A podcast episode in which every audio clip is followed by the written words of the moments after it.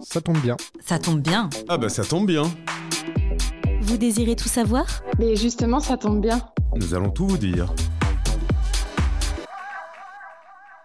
Épisode 5, la confrontation à la TVA en tant que porteur de projet ou créateur d'entreprise, avec au micro Renaud. Renaud, c'est à toi.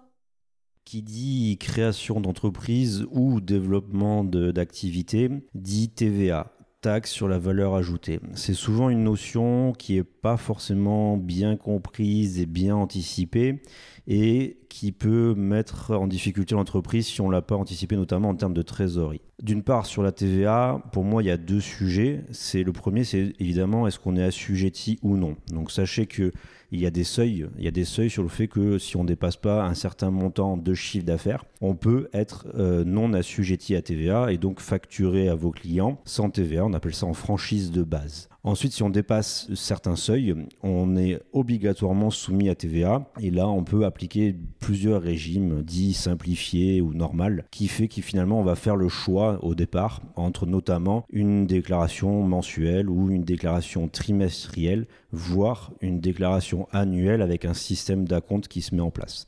Donc, ce qu'il faut retenir, c'est on a des seuils. Est-ce qu'on est soumis, pas soumis Et si on est soumis, quel choix on fait stratégiquement Il faut faire attention. Donc, ce sont des seuils qui rendent la TVA obligatoire, il peut être pertinent de nous faire l'option euh, pour la TVA.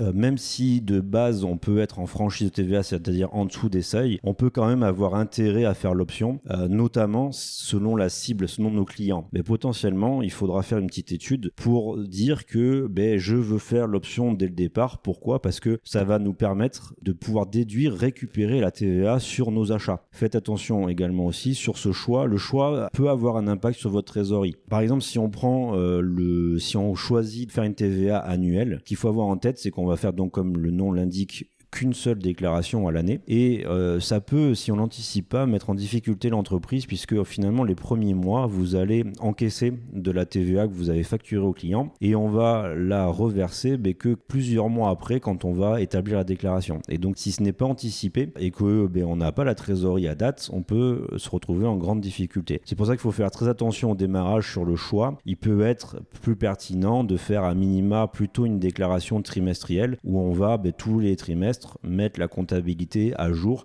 et finalement déclarer euh, ce qu'il faut et reverser le mois qui suit.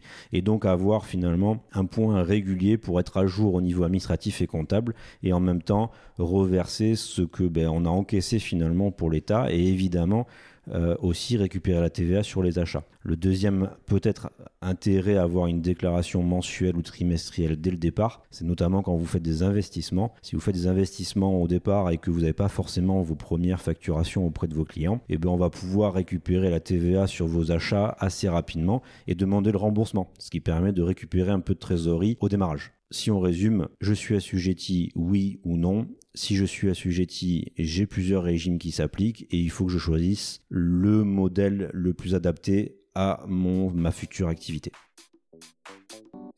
Vous venez d'écouter l'épisode 5 de votre podcast Ça tombe bien, un podcast signé BSF qui vous accompagne dans vos prises de décision fiscales, sociales, juridiques et comptables. Vous pourrez retrouver tous les prochains épisodes sur toutes les plateformes d'écoute et sur notre site web groupe-bsf.fr.